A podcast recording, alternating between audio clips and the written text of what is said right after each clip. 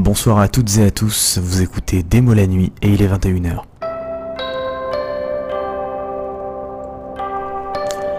On se retrouve donc pour cette nouvelle version de mon podcast Démo la nuit, euh, une nouvelle version que j'avais envie de lancer euh, après euh, plus d'un mois d'absence puisque l'épisode 4 est sorti le 18 novembre et nous sommes actuellement le 3 janvier. Bonne année à vous, bonne année 2021, j'espère que cette année vous apportera tout ce qu'elle est en mesure de vous apporter.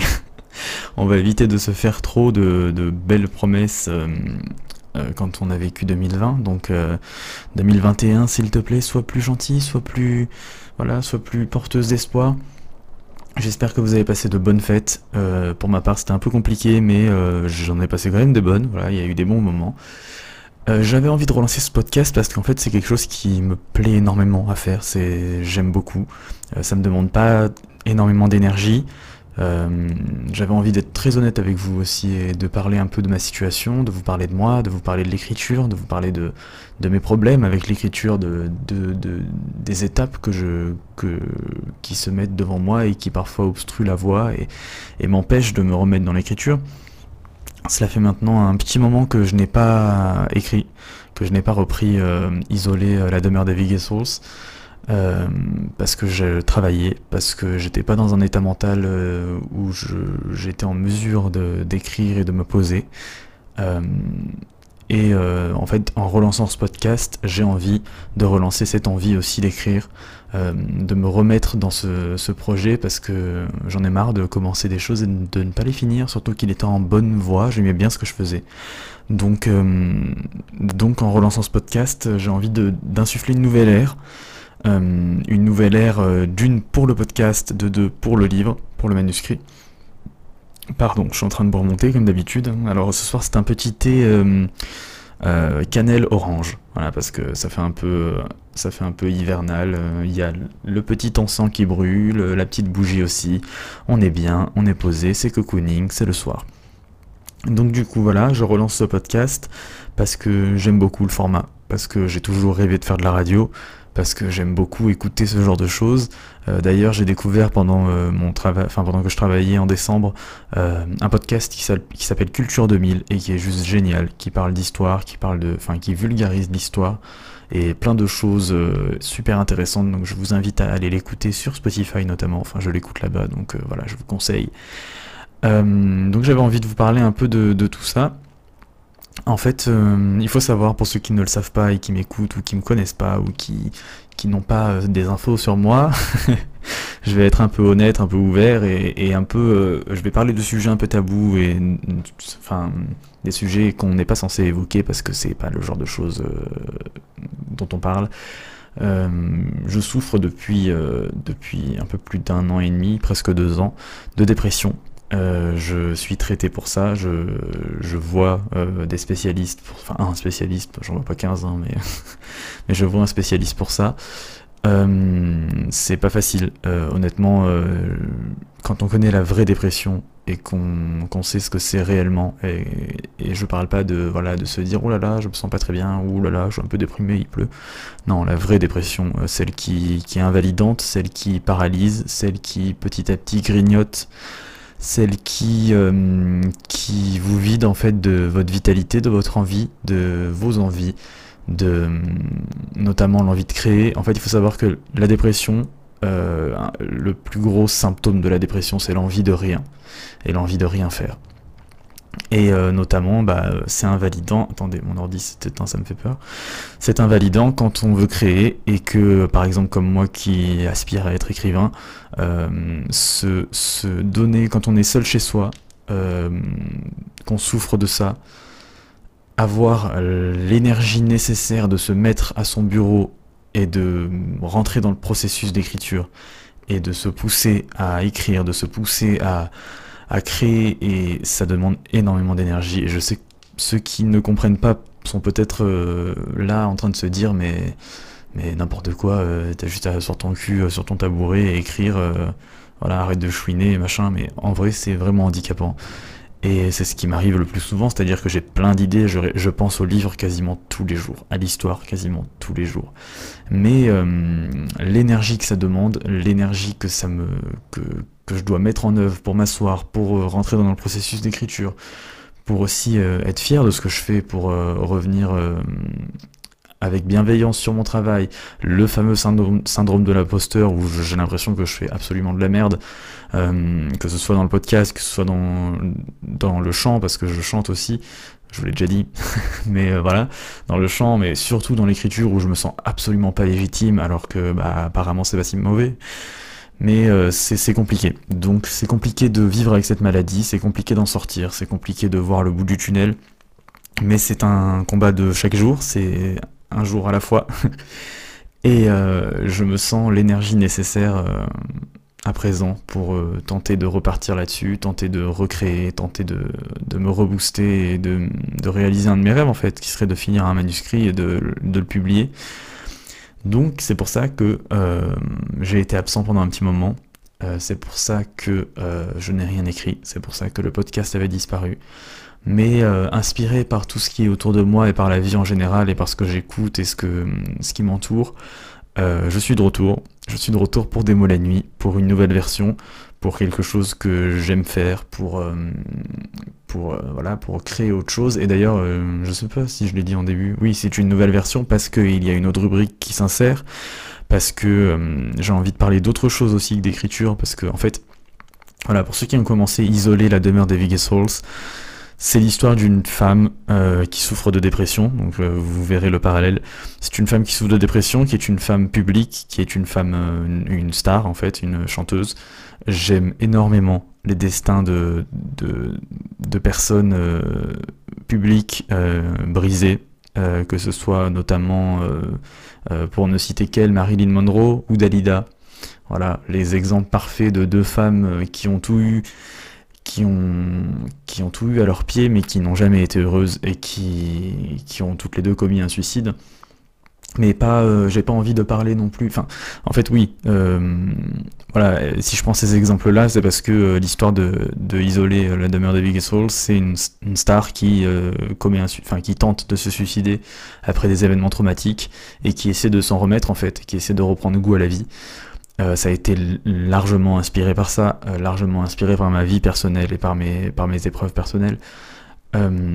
Euh, et en fait, j'avais envie d'insérer dans ce podcast autre chose. J'avais envie d'insérer des destins de femmes, des destins de femmes exceptionnelles, des femmes qui ont marqué l'histoire, des femmes qui, par leurs exploits, par leur vie, par leur, par leur aura, ont dégagé quelque chose d'important qui est resté et qui a marqué les esprits.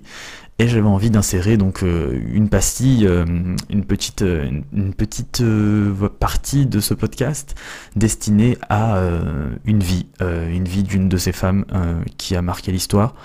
Et de vous expliquer un peu, c'est un peu de la, de la vulgarisation historique aussi, mêlée de tragique, mêlée de drame ou parfois de, belles histoires, parce que je, veux pas, je, ne vais pas parler tout le temps de drame, mais en l'occurrence le personnage que j'ai choisi ce soir en fait partie. Euh, enfin, on fait partie. Euh, c'est une femme d'exception, mais qui, euh, qui a disparu dramatiquement. Et on va en parler tout à l'heure dans la nouvelle rubrique qui s'appelle Une femme, une vie d'exception. J'ai bégayé. Une femme, une vie d'exception.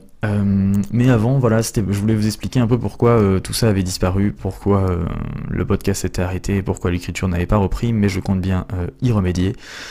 Je me suis arrêté, il me semble, au chapitre 5 du livre, euh, si je dis pas de bêtises, j'ai même pas regardé en fait là, j'aurais dû préparer, oh là, je suis mauvais.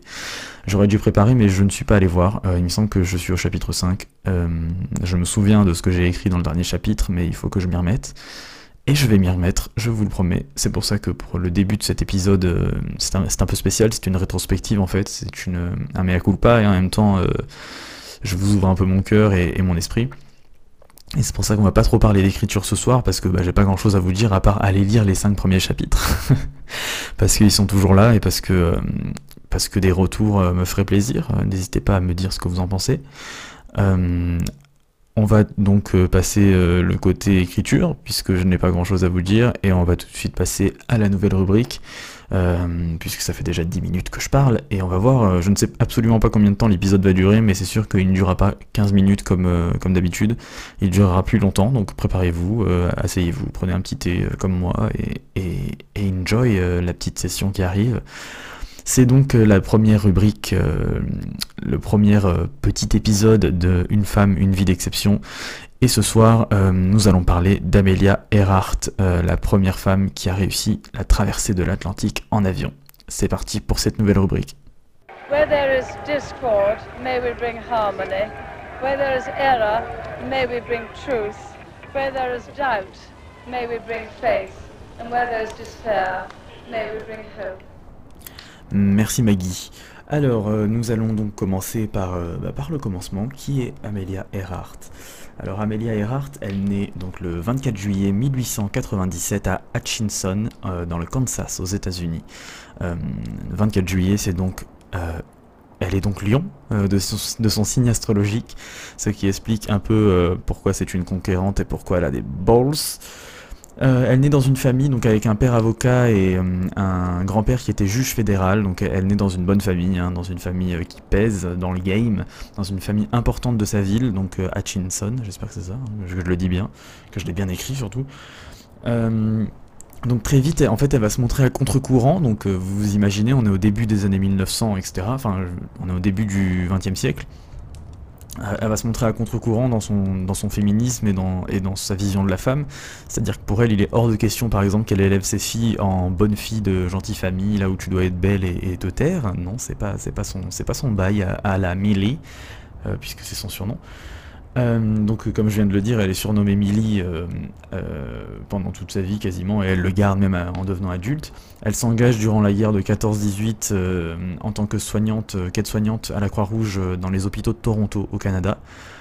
après que la guerre soit finie, elle continue médecine à New York, et c'est donc en 1920 que sa vie va changer puisqu'elle effectue un baptême de l'air. Et c'est là que sa passion pour le vol va naître, c'est là que le pilotage va entrer dans ses veines. Et euh, du coup, bah, euh, passionnée par ça, elle continue, elle continue. Euh, elle est devenue infirmière, puis ensuite elle est devenue assistante sociale, donc là on est en 1925. en parallèle, elle met de l'argent de côté, elle prend des cours de vol et de pilotage, puis elle s'achète un petit avion, un petit, un petit biplan, je crois que c'est comme ça qu'on le dit, un biplan jaune vif qu'elle va naturellement baptiser Canary. Euh, le 22 octobre de, 2000, euh, non. Le 22 octobre 1922, elle atteint euh, les 4300 mètres d'altitude avec son petit avion. C'est un record pour une femme, sachant que, par exemple, là, les avions de ligne que nous prenons tous volent à peu près à 10 000 mètres d'altitude. Donc elle, elle était à 4000, c'était un record pour l'époque. Ensuite, on avance un peu dans les années 20 et on tombe sur le petit euh, Charles Linden, oh là là, c'est pas facile à dire, Charles Lindenberg, euh, qui est un pionnier, de l'aviation et qui réalise en 1927 le premier vol New York-Paris, euh, donc la première transatlantique. et en fait, les, journaux se disent que ce serait quand même super intéressant de faire une histoire sur une femme qui traverse l'Atlantique parce que euh, un homme, bon voilà, il l'a fait, et maintenant c'est le tour des femmes en deuxième. Donc euh, il y a plusieurs tentatives qui seront faites, euh, cinq femmes tentent la traversée de l'Atlantique, et aucune n'y parvient. Trois d'entre elles disparurent en mer. Voilà, on est sur un bon bail, on est sur le début de l'aviation, hein, puisque vous vous, vous, doutez que le début du XXe siècle marque le début de l'aviation, mais qu'on est sur des avions, faut avoir envie quand même de piloter ce genre d'avion. Donc, euh, donc en fait, elle, elle réalise. Euh, on va la contacter, on va lui dire euh, est-ce que ça te tenterait pas parce que bon tu commences un peu à faire parler de toi dans le dans le biz de l'aviation est-ce que ça te tenterait pas de bah, de faire ça en fait la transatlantique ce serait peut-être un bon truc pour toi et pour nous parce que ça ferait une belle histoire? Donc du coup, eh ben, elle va se dire pourquoi pas. C'est en 1928, on lui propose de faire partie d'un projet d'une traversée où son rôle en fait ça va être de tenir un journal de bord, tandis que deux mecs pilotent, hein, parce que bon faut pas déconner, hein, on est quand même euh, avant les années 30 encore. Euh, donc ces deux mecs qui se chargent du pilotage, ils partent de Terre-Neuve, euh, qui est au Canada, euh, pour la petite info comme ça que je balance parce que j'ai une culture, Terre-Neuve, donc c'est tout à l'est du Canada et c'est au large de Terre-Neuve que se trouve l'épave du Titanic. Voilà, comme ça vous pourrez briller en société. Donc ils partent tous les trois le 17 juin 1928 et après 20h40 de vol, ils arrivent au Pays de Galles, à Buryport, où une stèle existe encore, où on peut voir une stèle qui, commémore cette traversée. Donc il faut vous dire qu'ils ont traversé quand même de Terre-Neuve euh, au Pays de Galles en 20h40. vous imaginez le bon petit vol sympa, euh, alors que maintenant on fait ça en, 7-8 heures. Donc euh, bah, c'est un exploit, euh, c'est reconnu mondialement.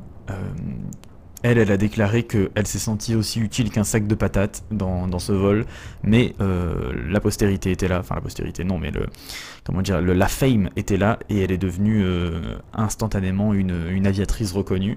À son retour à New York, euh, elle sera accueillie par le président Coolidge qui la recevra à la Maison Blanche et elle va commencer à peser sévère dans le game du, de l'avion. Euh, portée par donc ces trucs-là. En fait, après ce vol-là, elle a dit ouais, peut-être que je le retenterai une fois euh, en solo, on verra. Quelques années passèrent et en 1932, c'est la date légendaire, c'est à bord de son flambant avion rouge qui est exposé aujourd'hui au National Air and Space Museum de Washington. De Washington, vous avez vu comme j'ai un bel accent, qu'elle réalise, euh, bah, qu'elle entreprend cette traversée seule dans son avion. Elle part toujours de Terre-Neuve, et là on est le 20 mai, le 20 mai 1932. Elle, euh, elle part, et après 14h56 de vol, elle atterrit en Irlande du Nord, à Derry. Pour les petits fans de Stephen King, Derry vous dira forcément quelque chose. Euh, donc 14h56, qui est quand même 6 heures de moins que, le, que 4 ans avant. Et elle devient de ce fait la, première femme à réussir à la traversée de l'Atlantique en solitaire en avion. Elle est grave chaude, donc en 1935, elle se relance un défi et elle, relie Hawaï à la Californie, ce qui n'avait jamais été réussi par d'autres aviateurs en solitaire avant. Donc eh, voilà, hein, Amelia, euh, Amelia, et pas Amalia, hein, tu, si tu m'écoutes, mais Amelia pèse dans le game de l'aviation, elle a des grosses bolas, et ça nous amène donc euh, en 1937 où elle décide de vouloir faire un tour du monde avec son petit pote Fred Noonan, donc elle a 40 ans et elle veut réaliser un tour du monde en partant de l'Est, c'est-à-dire qu'elle part de Los Angeles. Et elle veut euh, passer par l'équateur. Donc en fait elle va descendre au Brésil et passer par l'équateur, traverser l'Atlantique, traverser l'Afrique, euh, donc euh, au niveau de l'équateur. Et elle y arrive. Donc elle réussit plutôt bien jusqu'à ce qu'elle arrive près du Pacifique. Elle arrive en Papouasie-Nouvelle-Guinée et en fait, euh, elle a un vol qui est prévu euh, et qui est. Euh, ils ont aménagé une petite piste d'atterrissage sur l'île de Howland, qui est au milieu du Pacifique. une piste d'atterrissage à l'arrache hein, qu'ils ont fait en mode bon, faut quand même faire une piste parce que l'escale est indispensable en fait. là, ça va être le plus gros vol, 4100 km. C'est la plus grosse étape qu'elle va devoir faire de son tour du monde en fait, de ce tour du monde là. C'est son plus long vol. Et en plus, elle part dans l'océan Pacifique euh, à la recherche d'une île perdue au milieu de l'océan. On est en 1937. Euh, je vous laisse imaginer la technologie de l'époque. Hein. Et donc en fait, euh, bah, avec son pote Fredo, ils, partent, ils partent de la Papouasie-Nouvelle-Guinée, de, de, de Lae, Lae j'espère que je le dis bien, le 2 juillet 1937. ils doivent atterrir sur l'île d'Owlen, en escale, puis rejoindre Hawaï. Donc euh, la petite piste minuscule prévue sur la petite île les attend. Et en fait, ce vol euh, de 4100 km correspond à peu près euh, à la capacité de l'avion en termes de carburant, puisqu'elle n'a pas pris un avion comme elle avait pris pour sa traversée de l'Atlantique. Et je vous laisse imaginer, je vous laisse prédire que cet avion n'atterrira jamais sur cette île. Donc, euh, sur cette île, il y a un bateau qui les attend, qui s'appelle l'Itasca, c'est bien ça, un bateau des gardes-côtes américaines, qui est là pour en fait les attendre et les guider aussi euh, par, la radio.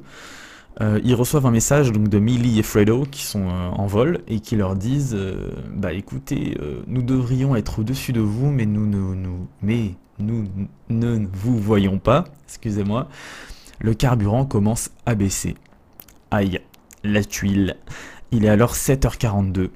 Euh, après plusieurs autres messages radio, l'Itasca, donc le bateau qui est présent euh, à côté de l'île d'Orlon, reçoit euh, à 8h55, donc un peu plus d'une heure après, nous cherchons vers le nord et vers le sud. Ce sera le dernier message envoyé par l'avion, par l'avion de, de, Amelia en fait. Sur des notes d'un homme présent sur le bateau, quelques autres infos seront découvertes. il est dit notamment que le carburant enfin, il n'y avait plus de carburant à partir de 8h20 et qu'à 9h, ils étaient toujours en vol. Donc, euh, l'avion, euh, bah, il, n'atterrit pas. sur l'Itasca, on se dit merde, elle est où? Where is Amelia? Et en fait, plusieurs hypothèses quant à leur disparition émergent. on parle d'abord d'un. Enfin, avant, avant tout ça, hein, mais là je fais un bond dans le futur. Donc on parle d'un écrasement en plein océan. Voilà, euh, et puis on retrouve jamais les débris, machin. Ou encore un atterrissage qui a, été permis par une marée basse sur une petite île. Euh, et en fait, euh, lorsque la marée s'était retirée, il y avait un, lopin de terre, enfin c'est pas de la terre, c'est de la roche en fait, sculptée par les marées. Et ça leur offrait une surface assez plane pour atterrir. Donc c'est les deux hypothèses qui sont envisagées. Euh, le président Roosevelt de l'époque donc euh, envoya une dizaine de navires et une cinquantaine d'avions pour les retrouver, mais aucune trace ne furent jamais détectées durant les quatre mois de recherche. On croit au début euh, qu'ils avaient réussi à se poser sur les îles Phoenix, mais après des mois et des mois de recherche, aucune info concluante a permis de le prouver. En 1940, c'est sur l'île de... Alors je ne vais pas l'écorcher, c'est sur l'île de Nikumaroro. On va retrouver des os on va retrouver 13 dont un crâne et des restes de chaussures d'hommes et de femmes et une boîte de sextant. Du coup, euh, on se dit peut-être qu'il euh, y a moyen euh, de, chercher un peu autour de cette île. Après des dizaines d'années de recherche et d'observation, hein, parce qu'on est dans les années 40, 50, etc., il y a plein d'études qui sont contestées sur le sujet, et en 2017, en fait, il est affirmé que ces os seraient à 99% de chance ceux d'Amelia. En 2012, au large de cette même île, euh, des chercheurs croient détecter les restes d'un train d'atterrissage sous l'eau pris dans des coraux, mais ils ne parviennent pas à, attester ces faits. En août 2019, donc vous voyez que c'est assez récent, hein, et qu'en plus, bah, euh, quand même, l'avion a disparu en 37, on est 70, 80, 90 ans, non, euh, non, je dis une connerie, 80 ans, 80 ans, plus de 80 ans après. Euh, donc euh, c'est Robert Ballard qui est connu pour avoir découvert l'épave du Titanic, encore lui, qui lance une expédition dans le but de retrouver l'Electra, qui est le nom de l'avion, euh, mais il n'y parvint pas. Et oui, un avion c'est quand même un peu moins gros qu'un paquebot de rêve, et même si le paquebot est à 4000 mètres sous l'eau, il est quand même plus visible qu'un petit avion qui a disparu depuis 80 ans. Donc du coup, euh, on continue les recherches, on continue les hypothèses, il y a plein de trucs qui sont avancés, il y a plein de... voilà. D'autres recherches euh, sur l'île de... enfin près de l'île de Nikumaroro, euh, en fait il y a plein d'indices qui laissent à penser que l'avion a bien réussi à se poser finalement, donc sur ce lopin de, roche, et que à marée basse, et qu'en fait il se serait abîmé durant l'atterrissage, et que bah voilà il, bah, a pu. et en fait, il y, a pas mal d'indices sur l'île qui, permettent de, notamment dire que euh, un des, un des, pilotes, donc euh, soit Amelia, soit euh, Fredo, aurait survécu au, enfin, au crash, oui, à l'atterrissage. notamment, on retrouve donc pas mal de choses sur cette île. On retrouve des morceaux d'un poudrier, donc un nécessaire de maquillage, avec miroir et phare rouge. On retrouve des morceaux de chaussures de femmes. On retrouve un, bouton. On retrouve les morceaux d'un couteau de poche fabriqué aux États-Unis et on sait qu'Amelia en possédait un. On retrouve les, fragments d'un pot de crème anti-tache de rousseur et euh, il était bien connu qu'Amelia détestait ces taches de rousseur. On retrouve les fragments de broches et d'épinglettes et enfin des bouteilles brisées d'origine américaine euh, dont deux partiellement fondues ensemble dans les restes d'un feu de camp. Donc euh, bon, si ça c'est pas la preuve qu'il y a eu un peu de vie sur cette île, eh ben, euh, je m'appelle pas euh, mon prénom. donc l'épilogue de tout ça, c'est qu'en fait, euh, l'avion se serait donc bien posé sur la bande rocheuse, à marée basse le 2 juillet, que un des deux aurait survécu et tenté de vivre sur l'île et aurait notamment construit un campement pas du tout là où l'avion s'est posé mais sur une autre façade, enfin j'ai pas le mot mais un autre coin de l'île notamment où il y avait des arbres pour permettre de se, euh, protéger du soleil parce qu'il faisait très chaud, on est dans le Pacifique, on est en, été. Euh, l'avion donc aurait été emporté par la marée euh, et par les eaux le 8 juillet, donc une semaine après. Et en fait, ce 8 juillet, eh ben, c'était quelques heures, juste, juste quelques heures avant que les avions de Roosevelt ne survolent la zone. Et en fait, bah, ils auraient pu apercevoir cet avion s'il n'avait pas été englouti par les eaux. Mais malheureusement, ce fut le cas et on ne le vit jamais. Voilà, voilà.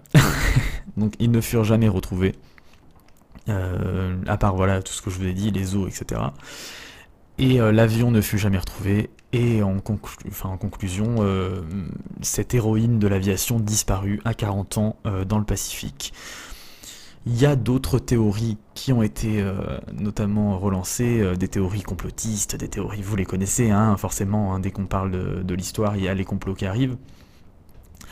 notamment, en fait, on aurait, on aurait dit qu'elle avait été enfin, euh, il, eût été dit qu'elle aurait été capturée par les Japonais. Donc, euh, je vous rappelle, on est en 37, donc euh, quelques années avant, la guerre mondiale, et notamment l'attaque de Pearl Harbor en 41 à Hawaï, qui est l'attaque japonaise de Pearl Harbor sur les Américains.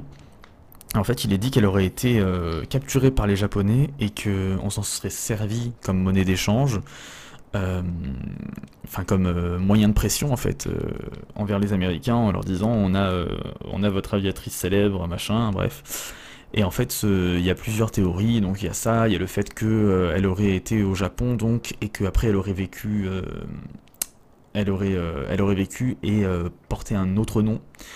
On lui aurait donné un autre nom et elle serait morte en 1980 euh, si je dis pas de conneries, parce que ça je l'ai pas noté, mais c'est de mémoire. Alors attendez, j'ai les autres hypothèses, comme ça je dis pas de conneries. Voilà, elle aurait servi de monnaie d'échange, elle aurait permis à l'empereur de rester au pouvoir après 45, donc l'empereur de, du Japon. Elle aurait pris une identité donc d'Irene Craig Mile, non portée jusqu'à sa mort en 1982. Donc ça c'est la théorie du complot. Euh, on aurait aussi euh, dit qu'elle euh, elle, aurait fait partie de d'autres prisonnières anglo-saxonnes et, et des nippones anglophones, donc des, japonaises parlant anglais, sous le pseudo de Tokyo Rose. Et, qu'en fait c'était une arme de, propagande dans le but de, démotiver les Marines et, d'en faire voilà, un atout. Mais euh, voilà, c'est des théories du complot et, euh, l'histoire qu'on retiendra, c'est qu'elle a disparu en mer euh, dans l'océan Pacifique en 1937. J'avais envie de vous parler de quelques records et quelques exploits qui lui sont attachés, parce qu'on parle de femmes d'exception. Donc notamment, je vous en ai parlé, le record d'altitude féminin à 14 000 pieds, qui est 4200 mètres en 1922 grosse bourrasse. Première femme à traverser l'océan Atlantique en 28, première femme à traverser euh, les États-Unis en solitaire de New York à Los Angeles en aller-retour en 28. C'est la première femme à piloter un autogire et un record d'altitude à 4500 mètres en 1931. C'est la première personne à traverser les États-Unis en autogire. En 32, c'est la première femme à traverser l'océan Atlantique en solitaire en 32. Euh, elle le traverse donc deux fois hein, pour revenir première femme à recevoir le Distinguished Flying Cross en 32, ainsi que la médaille d'or de la Société nationale géographique. C'est la première personne à effectuer un vol en solitaire entre Honolulu, ça je vous en ai parlé, et Auckland, donc entre Hawaï et Californie, en 35, sans escale. C'est la première personne à effectuer un vol en solitaire entre Los Angeles et Mexico en 35, sans escale. C'est la première personne à effectuer un vol en solitaire et sans escale entre Mexico et Newark, dans le New Jersey, en 1935. Donc euh, elle pèse sa race dans le game de l'aviation. On l'avait surnommée Miss Lindy en clin d'œil euh, donc à celui dont je vous ai parlé, euh, Charles Lindenberg, qui était le premier à traverser l'Atlantique. Donc on, lui prêtait des ressemblances physiques avec lui, donc c'est pour ça qu'on l'avait surnommé ainsi. Et donc c'est ce qui fait d'Amelia Earhart une femme d'exception, au destin d'exception, une femme qui a compté dans l'histoire. Et j'avais envie de vous parler d'elle parce que j'ai notamment revu il n'y a pas longtemps La Nuit au Musée 2, et elle est interprétée par Amy Adams, ouais c'est ça, par Amy Adams dedans, qui la joue euh, dans son rôle de badass woman. Et je vous le conseille si jamais vous l'avez pas vu. Et en fait, d'avoir vu euh, ce film, ça m'a donné envie de me renseigner un peu plus sur cette femme que je trouve exceptionnelle. Et euh, c'est pour ça que j'avais envie de parler d'elle. c'est une femme d'exception, au destin d'exception, à la fin tragique, mais qui a marqué l'histoire de l'aviation, qui a marqué l'histoire moderne, qui a marqué l'histoire américaine. Et j'avais envie qu'on se souvienne d'elle à travers ce podcast. Voilà, je suis content d'avoir parlé de ça. c'était un peu laborieux parce que c'était la première fois que je fais ça. J'avais plein de notes, je sais, sais pas si c'était agréable à, écouter, vous me direz. Euh, donc euh, on, parlera bien sûr d'une autre femme dans le prochain épisode. Je suis euh, ravi d'avoir pu partager ce destin. Je vais conclure comme d'habitude cet épisode par une citation parce qu'on ne change pas les bonnes habitudes. Une citation que je n'ai pas préparée, donc je vais euh, mettre pause euh, vite fait parce que en général je ne mets pas pause et je, je, parle d'une traite en fait parce que j'aime bien, ça fait un peu plus, un peu plus intime et ça m'aide à, améliorer mes capacités oratoires. Donc je vais vous trouver une petite... Une petite... Ah Nickel, les capacités oratoires sont, sont respectées. Je vois donc qu'on est à 30 minutes d'épisode, donc j'ai doublé, les, j'ai doublé euh, le temps euh, moyen de mes épisodes habituels.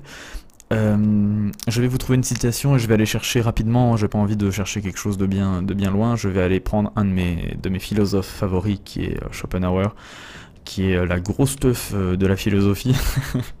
et je vais vous trouver une citation tout de suite, ne bougez pas, regardez, c'est la magie du montage, dans quelques secondes on se retrouve, bam, je suis de retour, et j'ai une citation que je trouve magnifique, euh, c'est Schopenhauer, Arthur de son prénom, qui nous dit, qui nous dit, qui nous dit, je l'ai perdu. ah oui, qui nous dit, ce n'est plus souvent que la perte des choses qui en enseigne la valeur. C'est pas vraiment, enfin c'est assez explicite, il hein, n'y a pas beaucoup besoin de se triturer les méninges, mais c'est tellement beau, c'est tellement euh, vrai, et c'est un peu triste, mais c'est Schopenhauer, donc on a l'habitude. Et c'est par cette citation euh, très belle que je vais conclure cet épisode de Démo la nuit. On se retrouve très vite pour un prochain épisode. Honnêtement, je ne sais pas si je vais continuer à les publier seulement le dimanche, j'ai envie de les publier quand j'en ai envie. Donc j'ai envie de, créer ce nouveau podcast, cette nouvelle, règle, et, d'en faire un peu plus. C'est un podcast, mais j'ai envie d'en faire presque une émission de radio à écouter le soir, euh, tranquille, voilà. Euh, on se retrouve donc euh, prochainement pour un épisode de Démo la nuit, et je vous souhaite une belle fin de soirée, et on se dit à très vite. Bye bye